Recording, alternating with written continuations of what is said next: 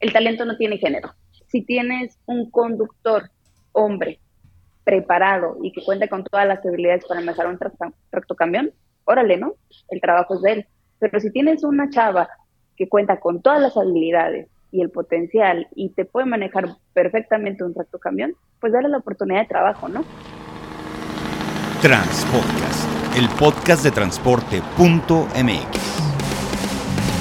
Escucha cada semana entrevistas con los personajes más importantes del mundo del transporte y la logística. Ya comienza Transpodcast. ¿Qué tal amigos de Transpodcast, el podcast de transporte.mx? Mi nombre es Clemente Villalpando y como cada semana vamos a platicar sobre un tema interesante en el mundo del transporte, la logística y otros temas más. Hoy estamos de manteles largos, la verdad es que va a ser un programa muy padre, muy interesante. Eh, yo ya traía en mente hacer esta entrevista de hace mucho tiempo. Afortunadamente, mi invitada luego, luego me contestó y me dijo que le hiciéramos rápido, porque la verdad es que es un tema que está muy, muy, muy vigente, muy de moda y quiero, quiero platicar sobre este tema con Paola Moncada Navarro. Ella es la presidenta y cofundadora de la AMO, la Asociación de Mujeres Operadoras de Carga. De entrada te voy a decir que me encanta el nombre de la asociación, ahora sí que las amo. ¿Cómo estás, Paola? Clemente, muy bien, muchas gracias por la invitación. Bueno, y, de entrada. me hablaste de bola, dijimos que. Mira, no, a mí, a mí no, a mí siempre se me complica esto de hacerle, como le llaman ahí los que saben de comunicación, el booking. Pero contigo fue fantásticamente rápido, te mandé el mensaje y la verdad es que qué padre poder platicar contigo. He estado viendo muchísimo de lo que estás haciendo y lo quiero compartir con las personas que escuchan este podcast porque creo que es un tema que este, llegó para quedarse, el tema de mujeres ya involucradas en la operación de unidades de carga. Y bueno, pues la idea es que más o menos platicamos un poquito de esto, pero siempre, siempre le pido a nuestros invitados que nos platiquen quiénes son y cómo es que llegaron a donde llegaron, porque en este negocio nadie llega por casualidad, llega uno por, por convicción, por invitación, por tradición. ¿Cómo es que tú te involucraste en el mundo del autotransporte de carga, Paula? Fíjate que qué pregunta tan profunda. Y lo es. Este, sí, porque normalmente hablamos sobre de los proyectos que estamos haciendo, cómo nacen y demás. Y el día que nos hacen una pregunta ya, pues vamos a decirlo personal como esta, y nos quedamos de ¡ah! ¿Cómo es que yo llegué? Cuéntanos un poquito de ti. Oye, por obra del Señor, ay, no es cierto. Este, fíjate que yo tengo ya 11 años trabajando en el transporte de carga. Este, empecé cuando estaba estudiando en la universidad. Yo soy licenciada en Administración de Empresas, egresada por la UABC, acá en Tijuana, originaria de Tijuana. Este, y estaba yo estudiando la universidad, precisamente más o menos como el tercer semestre, por ahí cuarto, y me invitan a trabajar para una unidad de verificación estas unidades de verificación que hacen las pruebas de emisiones contaminantes y físico-mecánicas. Entonces, pues yo la verdad no sabía ni qué hacían ahí. Voy a la entrevista, me contratan y empiezo a trabajar. Este, curiosamente, mi familia dice, no, ¿cómo? Transporte, tráiler, no, no, no, no, no, no trabajes, ¿no? Pero pues yo la verdad quería hacer algo diferente y, empezar en algo que, tuviera que ver un poco con lo de la carrera. En, trabajo ahí más o menos año y medio, yo creo, y de ahí me invitan a trabajar a otra unidad de verificación, pero ya de una empresa de transporte, de un grupo. Entonces me voy para allá, al tiempecito me certifico, bueno, me certifican por la entidad mexicana de acreditación como la primer gerente técnico en el estado de Baja California. Este, básicamente aprendí a hacer eh, verificaciones físico-mecánicas y emisiones contaminantes. Oye, a ver. En aquel tiempo. Eh, en aquel, aquel entonces, eh, estás hablando de la EMA, perdón que te interrumpa, era en ese tiempo en donde le abrieron el espacio a las empresas para que cada quien hiciera su propia unidad de verificación, que tú podías tener un programa donde tú dentro de tu empresa hacías tus propias verificaciones y la EMA te revisaba eso. ¿Así fue? Así es. Ok. Así fue, este, la EMA y la Secretaría de Comunicaciones, que así se llamaba en aquel momento, sí, ahora ya este, te daban la aprobación. La CICT, que todavía no me acostumbro al nombre. Entonces, en aquel momento pues imagínate, era la primer gerente técnico en Baja California. Y yo ni mencionaba que era eso. O sea, no, no, no lo sentía de esa manera de ser mujer y, y hacer algo distinto, ¿no? Entonces, este, me encantó porque la empresa me apoyó muchísimo en el sentido de, pues había que ponerse un overall, había que subirse, mover un tractocamión, este, entrarle al taller mecánico para conocer las partes de los tractocamiones y poder, pues, aprender de acuerdo, claro, al manual, pero, pero pues entender qué era lo que estaba revisando y qué era lo que estaba viendo. Este, y lo disfruté mucho. Yo creo que fue de lo que más me gustó en ese trabajo. Ahí estuve aproximadamente ocho años, yo creo, trabajando en la empresa. En otras áreas, aparte de la verificadora, al, después de los ocho años, empiezo a trabajar, abro mi, mi firma, este, donde hacemos consultoría para el transporte de carga, y en ese inter, ya te estoy hablando que estábamos con esto de la pandemia, y voy a dar a la oficina de Israel Delgado, que en aquel momento era delegado de Canacar Tijuana. Por ahí ya lo deben de conocer. Sí, sí, es muy movido, ¿eh? Regional. Muy, muy, muy movido. Eh, eh, de hecho, ayer me di cuenta de. No, claro, claro. Digo, no lo conozco personalmente y también lo voy a buscar para entrevistarlo. Este, pero eh, hasta ya abrió un canal en YouTube, estaba viendo el día de ayer. Claro, es una persona sumamente activa y muy comprometido con, con la industria. Entonces, lo conocí, empezamos a, pues, a, a, ver qué, hacía falta, ¿no? Porque literal, era 2019, no, 2021, 2000, sí, más o menos, 2020, por ahí, bueno, era la pandemia, donde aquí lo único que mirabas en Tijuana circular eran tractocamiones. O sea, nadie salía, todo cerrado, este, empezaban medio a abrir los restaurantes con un porcentaje menor, este, en capacidad, los bancos estaban cerrados, era un desastre, ¿no? Entonces, en aquel momento él hace una campaña de agradecerle al operador de carga, este, dándoles un lonchecito de comida, dándoles gel antibacterial y mascarillas y demás en el corredor de exportación. Por ahí lo tuvieron que haber visto. Entonces fuimos en apoyo y empezamos a ver que había mujeres manejando que iban a cruzar la garita. O sea, en la fila de Otay para los camiones empezaron a ver que habían mujeres. sí, en la comercial había mujeres, ¿no?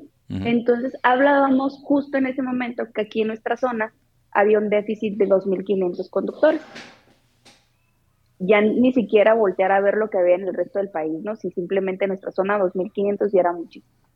Este, ¿Qué pasaba? Pues muchos operadores tuvieron que irse a casa porque eran vulnerables, otros cuantos este, fallecieron.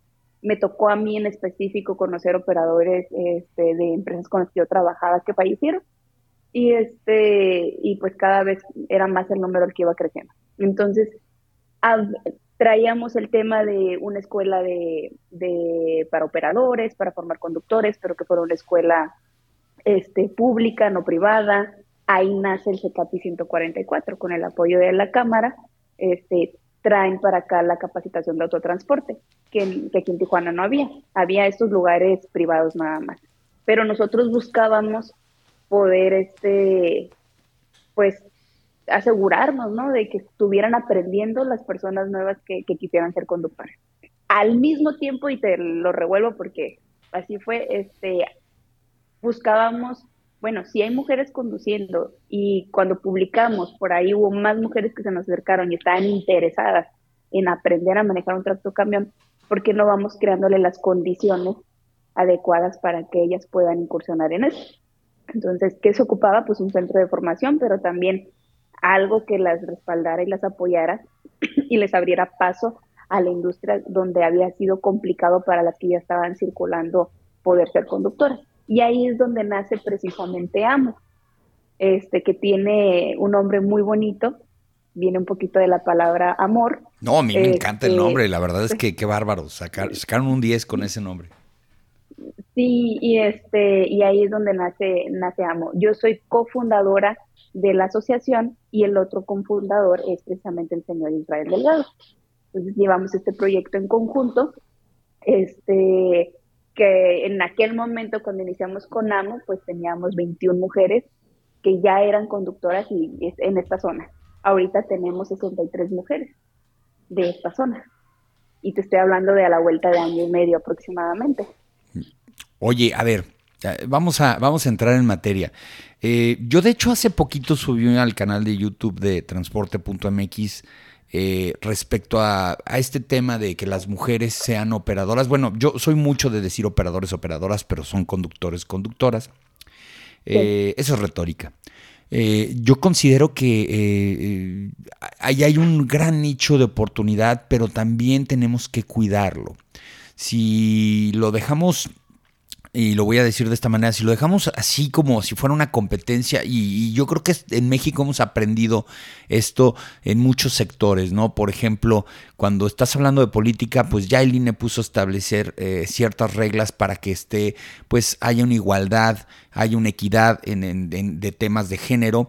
Igual yo creo que tiene que pasar en el transporte para que esto sea un éxito. Yo considero que eh, tenemos que cuidar este, eh, estas primeras generaciones de mujeres operadoras para que haya más interés por parte de otras. Es muy difícil que hoy por hoy a las personas que se les, eh, les interesa entrarle al mundo del volante, entrarle a operar una unidad, pues lleguen pues totalmente motivados por la que está pasando hoy, ¿no? La inseguridad, a veces los malos tratos, a veces todo lo que pasa, lo conocemos, los que estamos en este mundo conocemos mucho de lo que el operador tiene que sufrir y tenemos que cuidar que las operadoras tampoco, sin que sea una situación extraordinaria, pues tampoco estén tan expuestas en este sentido. A ver, yo te hago mitos y realidades y vamos a platicar así como decimos aquí a calzón quitado.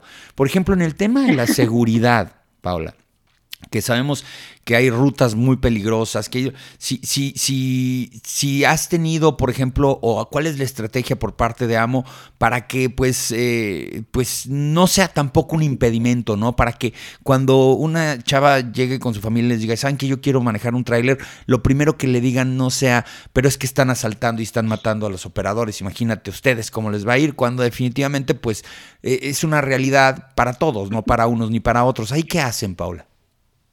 Fíjate que eh, lo que acabas de mencionar es una triste realidad.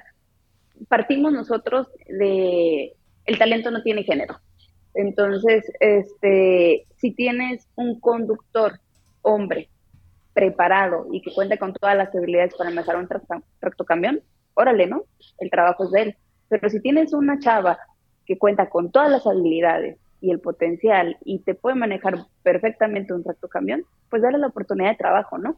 Este, aquí no se trata de cumplir cuotas, no se trata de nosotros demostrar quién es mejor esta competencia que desde niños nos enseñan este, hombres contra mujeres.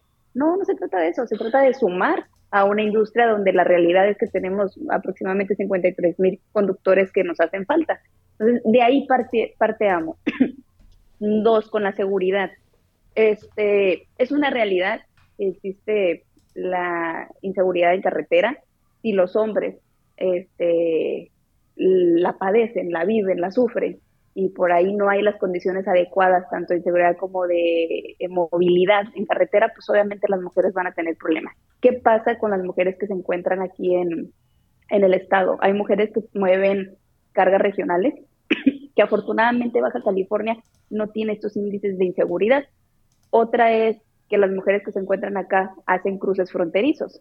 Entonces, el tema de cruzar la garita, no hay un riesgo este, en, carretera de que las vayan a saltar, las vayan a bajar y les vaya a pasar algo. Ahora, estamos creciendo y la visión de AMO es replicar los proyectos en otras entidades. Con ello va pues la problemática más específica que hay en cada región. Este, vamos a decir, un punto, ¿no? Este, por mencionar, a lo mejor nos vamos a Sonora. En Sonora hay estos puntos de riesgo. Bueno, vamos buscando con las empresas gestionando que nos den rutas cortas donde este, ellas puedan a lo mejor moverse del patio de la yarda al centro de distribución a la maquiladora donde esté el cliente y no tengan que transitar por carreteras tan largas porque pues por más que nosotros hemos estado buscando o tocando puertas, este, todavía nos falta mucho. Oye, a ver, hay una cosa que te quería preguntar, por ejemplo, Eh, yo, yo recuerdo, y no sé si lo he platicado aquí, eh, aquí en León, Guanajuato, cuando empezamos a tener ya muchos problemas de, de, falta de operadores, fue hace mucho tiempo. ¿eh? De hecho, aquí constituimos el Instituto de Formación de Operadores del Estado de Guanajuato, donde desafortunadamente tuvimos problemas muy genéricos. No había internet como ahora. Estoy hablando de hace casi 20 años, estoy hablando de 2003, 2004, 2005 y, nos pedían, eh, pues ya ves que hubo un tema de la validación o el refrendo de la licencia federal, pues a través de un curso de capacitación de horas, etcétera, etcétera. Y lo que trataban de hacer estos institutos era precisamente primero cubrir esa necesidad. Nos costaba mucho trabajo porque a los operadores que ya están formados o que ya están, ahora sí que puestos en marcha, ya trabajando y todo el rollo, les costaba mucho trabajo pues pararse tres días, sentarse en un aula y escuchar a una persona por tres cuestiones. Uno, son gente muy desesperada, no les gusta estar mucho tiempo en un solo lugar, son totalmente nómadas, se tienen que mover por un lado para el otro, si no sienten que no están generando sus expectativas. Dos, hay un tema de soberbia, y eso lo voy a decir ahí, de que pues, a mí nadie me va a enseñar, si yo ya, yo trabajando ya me las sé todas, de todas, todas, que va a ser complicado. Y bueno, la tercera, pues era que pues esos tiempos les generaba un costo de oportunidad, es decir, no trabajaban esos días y había que ver cómo cubríamos, pues con algún incentivo económico para que no les pegaran en el bolsillo. Estoy perdiendo. Exacto, pues sí, claro. Ahora, ustedes, eh, en el caso de capacitar a, las operadoras, desconozco esto, no no he leído ninguna de las notas que he visto de, ustedes, este, ¿no será lo más difícil hoy por hoy generar esta primera eh, generación de capacitadoras y capacitadores? Porque a lo mejor hay más confianza y más paciencia una capacitadora a otra mujer que de un capacitador a una mujer. Eh, esta primera, esta primera generación eh, que tiene que tener pues ya gente certificada que pueda ayudarte a capacitar a otras operadoras. ¿Cómo funciona eso con ustedes? Fíjate que hemos tenido dos tipos de capacitación. Una, eh, formar conductoras desde cero.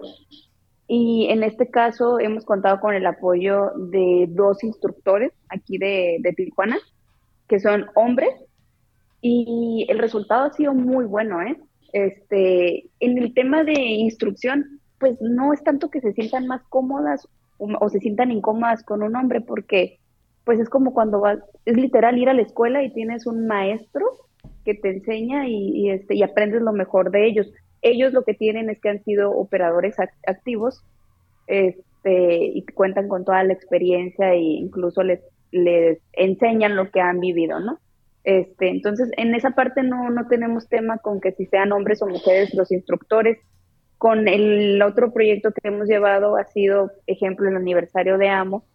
Este, un día antes del aniversario vino una armadora y les hizo una certificación en, en el correcto uso de una marca de un vehículo, ¿no? No, aquí ni marcas, no pasa nada, aquí está abierto. ¿eh? ah, no pasa nada. Ah, es mejor porque esas empresas necesitan el reconocimiento porque están poniendo el camión en la escuela y esas cosas. ¿Quién los ayuda a ustedes? Ah, bueno, ahí les va. Ahí les va. Este, contamos con el apoyo de, de Freiliner. Este, Un día antes de, del aniversario viene un instructor máster de Freiliner. Oh, bueno, creo que fue, fue también esta Marcela Barreiro, ¿no? También. Así es, estuvo Marcela acá con nosotros y este y dice una chica al inicio, lo que acabas de mencionar. No, no, pues es que yo ya tengo cinco años manejando, o sea, no pasa nada, ¿no? Y de repente sale en la tarde ya, cuando se acaba el curso, y dice, no manches, tenía cinco años haciéndolo mal. Entonces, esa es la parte importante de nosotros, de poderles traer estos beneficios que nos hemos apoyado con las armadoras, como este caso fue Freiliner, y, vienen y les enseñan las nuevas tecnologías que traen y el correcto uso de las unidades, porque pasa eso, en el Inter o en lo que van conduciendo, pues van haciéndose de vicios y resulta que no era el correcto uso de la unidad, ¿no?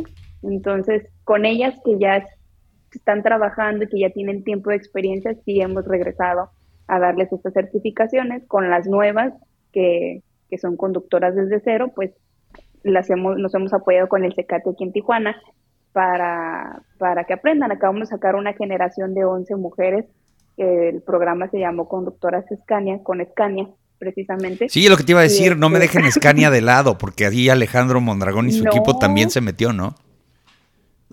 Sí, le entraron con todo este proyecto y salieron 11 mujeres este, que por ahí has estado viendo a lo mejor las publicaciones que ya estamos en la colocación de ellas en las empresas. Y, la verdad que ha sido increíble el, apoyo de las armadoras y ahora en general, porque le están apostando a la capacitación, a la profesionalización. ¿Y por qué no, Paola? Te voy a explicar por qué. Yo, yo en lo personal, y lo he platicado con directores de las armadoras, les digo, es que si no generamos más operadores, ustedes no van a vender más camiones. ¿Cómo le van a hacer? Pues Así de fácil. Es, es que cuando ya llegan y te dicen, oye, te, puedo vender una flotilla, dices, ¿sabes qué? Véndemela, pero no tengo quien la maneje. Entonces no van a poder crecer en ventas si no crecen y no se ponen del lado de, del transportista para ayudarle a, tener operadores.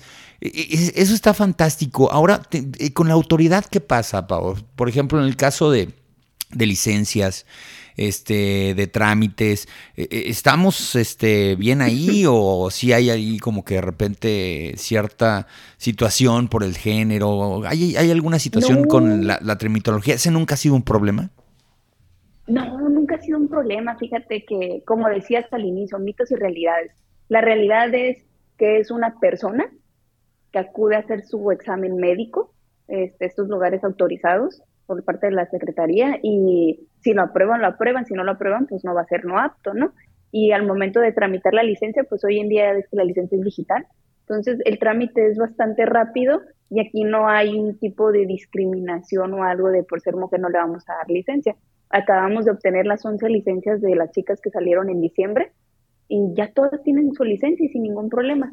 Entonces, no, por ahí ese lado yo no, no me inclinaría. Tampoco voy a decir, ay, tenemos todo el apoyo de la autoridad, porque pues esto es indistinto, ¿no? O sea, haces un trámite a través de un portal, de una ventanilla, y si cumples con tus requisitos lo vas a tener, si no lo cumples, pues obviamente te lo van a rechazar.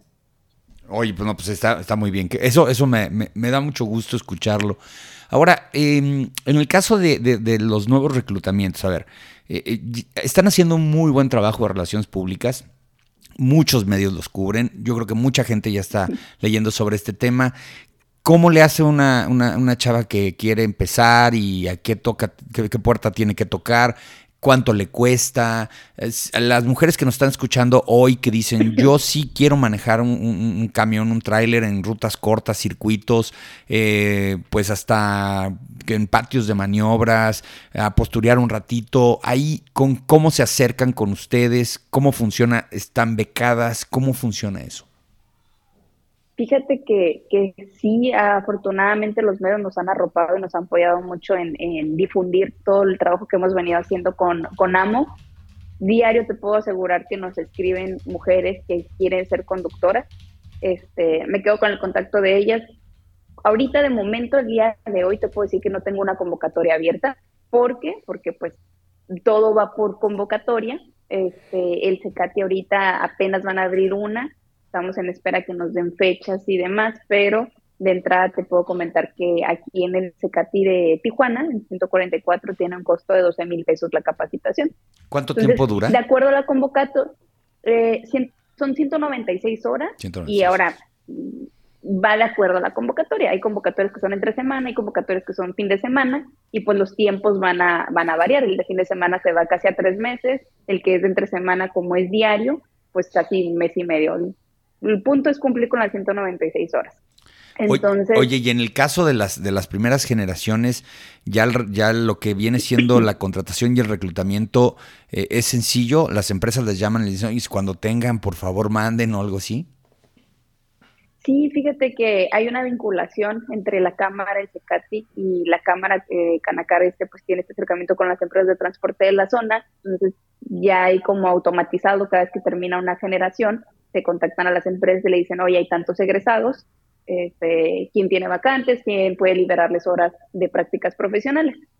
En el caso específico de las chicas que salieron de conductoras Scania, yo personalmente estoy viendo el acercamiento con las empresas, este, porque es parte del seguimiento y del compromiso que hicimos con ellas, de acompañarlas, eh, hacer este acompañamiento en sus, en sus trabajos y este, abrir estas puertas. Obviamente no podemos asegurar que las van a contratar, pero sí abrimos puertas porque pues ellas también tienen que hacer su, su labor de, de, ir a aplicar, ¿no? Y que cumplan con los requisitos de la empresa. Y es un proceso, es un proceso, este, claro. Es un proceso, claro, este, tú lo sabes como, como en una empresa de transporte, pues solicitud, documentos, antidoping, este, referencias, etcétera, etcétera. ¿no? O sea, deben de cumplir con los requisitos. Por eso es la razón que no podemos asegurar de te van a contratar, porque no sabemos si vas a cumplir o no, ¿no? Pues mira, pero también estás, este estás, en un, estás en una profesión que tiene una demanda impresionante. Entonces. Increíble. Eh, eh, estaba leyendo también que estás ya replicando este caso de éxito ya en oficinas de otros estados. Vi el tema de Jalisco, el tema de Nuevo León. ¿Qué pasa con eso? ¿Te estás este, vinculando con Canacar o lo están haciendo por propios medios? Este, ¿Dónde más quieres abrir? ¿Qué pasa ahí?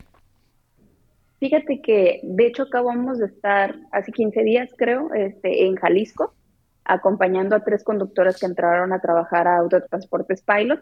Este, por ahí estamos viendo eh, la segunda sede de AMU, pudiera ser Jalisco la segunda sede de AMU, y vamos a estar próximamente en Chihuahua, por ahí, ya cuando estemos les avisamos qué andábamos haciendo, este, pero sí traemos el tema de buscar centros de formación, de, porque es la base. Más que nada las mujeres que se nos acercan, pues son mujeres que quieren ser conductoras, y si no tenemos un centro de formación cercano, pues no podemos iniciar, ¿no? Oye, pues felicidades ahí a Arturo, Arturo Sánchez de, de, Autotransportes Pilot por tomar la decisión, ¿no? De también ya. No, hombre, la, sí, la verdad que muy agradecidos con, con Arturo, con todo su equipo de trabajo, porque este, ya cuentan con mujeres conductoras ellos trabajando en la empresa y en estuvieron, nos acompañaron en la grabación precisamente Arturo y su equipo, este, y de ahí les abrieron las puertas a las chicas que quisieran. Ahorita están un mes en capacitación dentro de la empresa y van a regresar al término del mes para acá, para Tijuana. Entonces, traen una estructura muy interesante y muy en pro de la mujer. Oye, en, ¿en dónde sientes que es lo más difícil a veces? Porque, a ver, luego son recorridos largos, este, luego son, pues, donde, pues, tan sencillo, lo platicaba el otro día, no sé si lo aquí en el podcast, de que llegan a los paraderos y pues sí, las regaderas son para hombres, no para mujeres. Pasa en las mismas empresas, en las empresas que tienen pues ahí sus, sus regaderas para los operadores, nunca se ha contemplado tener pues también servicio para las mujeres. Eh, en el camino, ya en la práctica día con día, ¿qué es lo que te cuentan? ¿Dónde se dificulta más la situación? Fíjate que pues son varias áreas de oportunidad este, que hay, porque una es el tema que hablamos ahorita de la seguridad en carretera. Dos, que hay áreas de oportunidad en las carreteras, en la infraestructura. Este, tres, los paraderos, que ni son seguros y no están adecuados para recibir mujeres, porque precisamente lo que acabas de mencionar, no hay regaderas este, donde ellas puedan entrar, incluso a veces ni siquiera hay baños donde ellas puedan entrar. Entonces, esa parte viene a dificultar este, los viajes largos, este, en, en el caso de las rutas largas, ¿no? Yo promuevo más con ellas rutas cortas, precisamente para ir un poquito contrarrestando esto que, nos hemos encontrado. Pero es que, ay, no, no podemos decir que es la culpa de nadie. No, no, a ver, ni es privativo de México. En Estados Unidos tienen esos problemas, que donde quieras tienen el mismo problema. No estaba la infraestructura diseñada para que las mujeres entren de la noche a la mañana, pero tampoco quiere decir que no hay que hacer nada. No, este, socializando esto, a mí me encanta este, replicar las historias de éxito de ellas, porque qué mejor que ellas mismas les cuenten a ustedes qué es lo que viven allá afuera, cómo es el camino, este, a los retos que ellas se enfrentan este, andando en carretera. Simplemente aquí Tijuana no nos vayamos tan lejos, de repente se avientan seis horas de fila para cruzar. Este, imagínate seis horas de que no te puedes bajar ni mover de tu unidad. Todos lo hemos visto. Fila, y y, es, y de ahí se derivan muchas cosas, porque pues, y tanto hombres como mujeres, ¿eh? Tienen que ir al baño, tienen que comer, y son seis horas que no se pueden mover de la unidad. No, no te puedes mover de la filomena. No, ¿para dónde te haces? No, no, Entonces, no nos vayamos tan lejos, aquí en Tijuana. Ahora, también hay una cuestión, fíjate, esta es, este es una, una, anécdota. Un operador que ya no trabaja conmigo, pues ya también por el tiempo, ya, ya, se jubiló, este, se llevaba a su esposa de, de, viaje y le ayudaba a manejar el camión. Eh, luego de repente la gente es muy purista y dice, no, ¿cómo? Pues si no tiene la licencia, pues no tenía licencia. La señora no sabía manejar tráiler y se iba porque ya, pues ya no tenían hijos este, chicos, entonces se iban y en las rectas y en algunas partes pues, la señora le pegaba un ratito y todo el rollo. Yo no lo veía mal, ¿eh? Yo no lo veía mal, al contrario, este, me parece que es una excelente oportunidad de apoyar a tu pareja, pero no es un modelo raro, ¿eh? De que de repente algunos operadores este, se acerquen a la amo y digan, oiga, pues sabe que mi esposa sí sabe andar en el, tráiler, me puede ayudar. Imagínate que anden los dos ahí, este, pues moviendo cajas, este, ahí con los burreros, los transfers, pues a lo mejor se, se duplica el ingreso, ¿no? Ya quitemos ese paradigma de que la mujer tiene que estar en la casa haciendo la comida. Me, me encanta esto porque ya lo, ya lo hemos vivido. Y sí, ¿eh? hace tiempo alguien me dijo, no, Paola, ¿cómo crees mujeres manejando? Este, la, la mujer este, no puede salir de casa. La mujer salió de casa hace muchos años. O sea, ¿por qué no? Pero con lo que acabas de mencionar la historia, hay una chica en Amo que recorre el este de Estados Unidos en team con su esposo. ¿Qué, ¿Qué, sucede? Allá en Estados Unidos está muy regulado las horas de manejo. Él maneja, ella duerme, él duerme, ella maneja. Ahí se aplican las 087. plena, Ahí sí, como Dios manda. Este, ahí tiene la plena confianza de que yo me puedo dormir y, me estoy, y estoy segura cuando tú manejes. Y tú puedes dormir y vas a estar seguro cuando yo maneje, porque cuántas veces no le tenemos confianza al que va manejando y tenemos que ir despiertos cuidándolo, ¿no? Entonces, ¿qué pasa ahí? Pues el ingreso de ese viaje se va directo a una misma casa. Oye, por ejemplo, aquí en el Bajío, aquí en el Bajío, por el tema de, la, pues, de las armadoras eh, de, de, carros, son circuitos muy cortitos, ¿no? Vas con, el, con la empresa que está a 25 minutos, 10 minutos a veces, y, es un circuito de ir viendo y viniendo. Yo creo que aquí en el Bajío se puede replicar muy bien el modelo ya de AMO, con la intención de pues que se, acomoden a eso. Digo, eh, el tema de la filomena ahí para ir a los Estados Unidos de seis horas, pues sí es pesadita. Pero por ejemplo, en el caso de aquí del Bajío también hay una gran oportunidad porque cuando tienes este tipo de industria que se abastece a sí misma en un radio muy corto de espacio, pues puedes tener eh, circuitos, es más, se manejan mucho los camiones day cab que no tienen camarote porque pues no hay necesidad de dormir ahí porque nada más vas, vienes y duermes en tu casa, ¿no? rutas cortas, que es para nosotros ahorita lo más conveniente en a manera de no exponerlas a ellas, ¿no? Y lo hablamos y lo platicamos y se les se les hace de su conocimiento, no no hay engaño en esto. Oye, y, este, para ustedes tenemos Sí, te escucho. Pero tenemos esposas de operadores, o sea, operadores, como ahorita lo mencionaste, vienen, las acompañan, este, ellas entran a estudiar y la intención de ellos cuando tengan la licencia y ellas tengan la experiencia es hacer viajes este, largos en team, irse a trabajar juntos. Entonces, qué maravilla que el operador este, apoye a la esposa para que venga y aprenda. Por supuesto, y es un ejemplo, un ejemplo a seguir. Ahora, este curso, platícanos un poquito del curso que toman. O sea, me decías que hay quienes lo, ejecutan en fines de semana, hay quienes los ejecutan de un jalón. Me decías que son 190 y tantas horas. Este, eh, ¿qué, habilidades les piden? Eh, ¿Qué tan tan a la hora de que sales, qué hay que hacer, cuáles son los siguientes pasos. Si alguien nos está escuchando y lo quiere eh, tomar, ¿a dónde se dirige para contactarlos? Mira, este, ya sea que nos contacten a nosotros en las páginas de Facebook y de Instagram de Amo, van a encontrar mi número de teléfono, este, y por ahí les, les contestamos y los ubicamos, y si no, pueden ir directamente al CECATI 144 que se encuentra aquí en Tijuana, este, para quienes se para quienes vivan acá en Tijuana.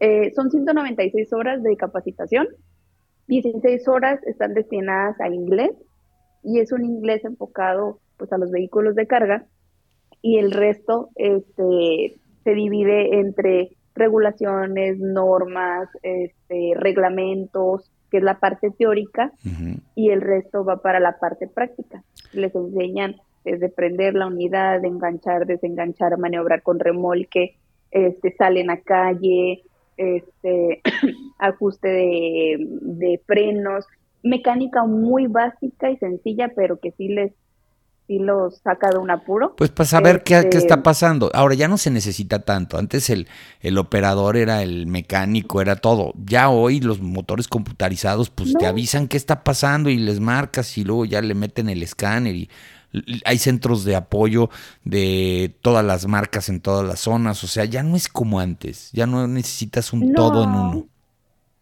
No, ahorita es algo muy básico de que si te sale una manguerita, pues puedes ponerla, ¿no? Y sales del apuro. Porque aquí que te mandan el que te va a rescatar, pues ya te aventaste dos, tres horas. Entonces, cosas muy sencillitas de ese tipo en el tema de mecánica, pero se enfoca mucho más en la parte práctica. Y una vez que termina el curso, el secati de aquí les pide liberar 100 horas de prácticas profesionales. Entonces aquí entra el apoyo de Canacar con gestionar en las empresas de transporte para que puedan eh, dar esta oportunidad y liberar las 100 horas de, de práctica. Pasa mucho y muy frecuentemente que una vez que liberan sus 100 horas, la misma empresa les hace la oferta de trabajo ya al alumno para que se queden ahí. Exactamente. Entonces, con esa intención también va. ¿Para qué? Para que desempeñen un buen trabajo dentro de sus prácticas y puedan quedarse con esa oferta de trabajo. Oye, Pau, ya por último, si tú tuvieras que decir, eh, ya estamos en diciembre del 2023, eh, ¿cómo esperarías que fuera este año para AMO? O sea, ¿qué, qué, ¿cuáles serían los logros que estás buscando que este 2023 le genere a la asociación? Fíjate que los planes para este año es mínimo replicar este el modelo que acabamos de tener de, conductoras en cuatro entidades, poder tener representación en cuatro entidades no es fácil, este, porque son, ahora sí que nos saldríamos de, de nuestra área de confort y de lo conocido. Este, al irnos es obviamente gestionar con las empresas de aquellas zonas en que abran sus puertas para estas mujeres que, que saldrían egresadas. En Tijuana o en Baja California contamos con todo el apoyo de las empresas de acá. Entonces, ese es uno. Dos, atender temas de seguridad. Este, nosotros lo vemos como espera, que precisamente acabamos de tener una reunión de, con este tema. Uno, la profesionalización, que es la capacitación, replicarla en tres, cuatro puntos del país. Dos, ver el tema de, de seguridad y a donde vayamos es los temas que tenemos que atender este, tres, atender temas eh, eh, de inteligencia emocional con las conductoras, enfocarnos un poquito por ese lado también, en apoyo. Y este, fíjate que al irnos al interior este, del, del país, vamos también a meternos un poquito con el tema de adicciones, porque no es este no es un secreto no, para nada. De... Sí, que las rutas largas pues hace que la gente tome el famoso perico, el foco, todo ese tipo de cosas y pues este y el costo está muy alto ¿eh? de todo eso lo que está pasando. Sí, precisamente entonces también al irnos para allá son temas que vamos a, a atender. Entonces, a mí me encantaría cerrar el 2023 este, trabajando con estos puntos y con casos de éxito, como cerramos el 2022.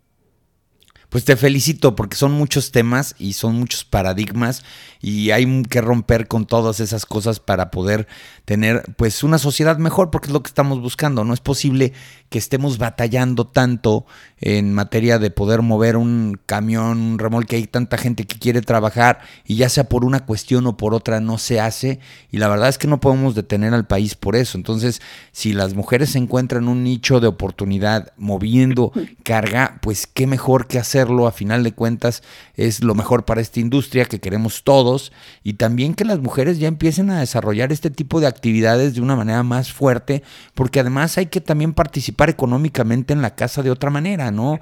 Ya, ya es, no es ninguna, bueno, los últimos 10 o 15 años, no es ninguna impresión que las mujeres digan, yo voy a salir a trabajar y pues ni modo, los niños en la escuela, mi esposo trabajando y yo también trabajando. Y esa es una realidad que está pasando en oficinas, en labores pues un poco pues más dóciles si lo quieres llamar desde ese punto de vista porque el transporte pues es una cosa ruda y, nosotros tenemos que ver cómo le vamos a plantear ese, ese terreno a las mujeres que quieran poderse meter a este negocio que si lo hacemos bien pues también es una muy buena fuente de ingreso para una familia ¿no crees? Claro, totalmente. Y luego no nada más eso, ¿eh? Porque sí, o sea, hoy en día el costo de vida va, va aumentando y tienen que trabajar los dos, porque si no, no alcanza. Pero también existe mujeres que son conductoras, que son viudas. Pues sí, que, mujeres que, se, que se divorciaron y que se quedaron a cargo de los niños y tienen que salir adelante para darles un mejor futuro. Entonces, nosotros somos muy sensibles a estas historias porque es lo que nos motiva para seguir trabajando y seguir abriendo puertas. Este, en muchas partes nos han dicho que no, mujeres no. Y digo, bueno, ¿por qué no? Lo he escuchado, este, lo he escuchado. Históricamente, sí, históricamente es una industria que se ha conducido, que se ha dirigido por hombres, pero este, podemos pintar una historia mejor. Vemos a Marcela Barreiro, que cuando fue el nombramiento de ella fue wow. O sea, un emporio como el que es Daimler, este, dirigido por una mujer increíble. Luego vemos a Cristina y luego vemos a Fernanda Guarro y vemos... No, a mujeres en el sector es impresionante lo que están haciendo hoy. Empezó también con Lucelena en Volvo. Eh, no, no es impresionante y rompemos esos paradigmas en muchos sentidos. Eh, yo, yo te felicito, la verdad, porque además estás haciendo algo que se nota que te gusta, porque, no es nada más eh, trabajar por trabajar, sino también tener retos personales. No, no, no, este, eso es de nada más para tomarte la foto y, vernos bonitas, realmente no. A mí me apasiona lo que hacemos, este, comparto la misma pasión con el señor Israel Delgado, porque estamos en la misma línea, en la misma sintonía del trabajo y los proyectos que llevamos en conjunto con AMO los disfrutamos mucho. No pudiera ser de otra manera, ¿eh? Este, tenemos que ser sensibles a, estas mujeres, a estas historias, el por qué, que las inspira, porque es lo que a nosotros nos mueve. Si no, pues mejor no hacemos nada, ¿no? Pero amo es la oportunidad que nos ha, dado a nosotros este, en pintar una historia mejor, en dejar un granito de arena a, a cambiar esta sociedad que tenemos, tanto para México como para la industria del transporte, que una vez que llegas al transporte, te engancha, te enamora, te apasiona y ya de aquí no te mueves. No sales, no sales. Cambiarás de área, pero no sales. Te dan unas cachetadas en la cara, pero no sales.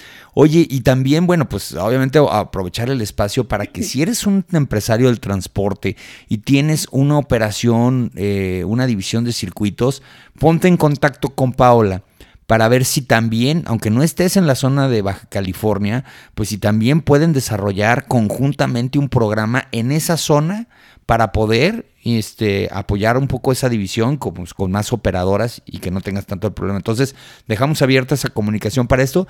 Yo te quiero agradecer en serio, Paola, la oportunidad de poder platicar contigo. Espero estar en contacto contigo más. Es más, nos aventamos más episodios porque además, ahorita lo tomamos todo por general. A mí me gustaría platicar tema por tema. Me, quedé como, no puedo hacer un podcast de una hora porque luego se me duermen, pero me quedé con muchos temas en el tintero y te voy a pedir la próxima vez que nos podamos poner a platicar y ya hablemos de tema por tema, ¿te parece? Por supuesto, episodio 1, 2, 3, 4, los que vengan, porque a mí me dan cuerda con esto y no me callo, ¿eh? No, qué bueno, porque no, no, no acaba y hay muchas ideas por ahí. Espero verte por ahí en Tijuana próximamente, que nos echemos una vuelta por allá. Claro que sí. Y, bueno, pues con claro que sí, no, yo voy muy seguido, por ahí nos veremos. Y muchas gracias a todos ustedes por haber estado el día de hoy aquí en este episodio de Transpodcast. Ya saben, la mejor información del mundo del transporte y la logística la van a encontrar en un solo lugar, transporte.mx. Saludos.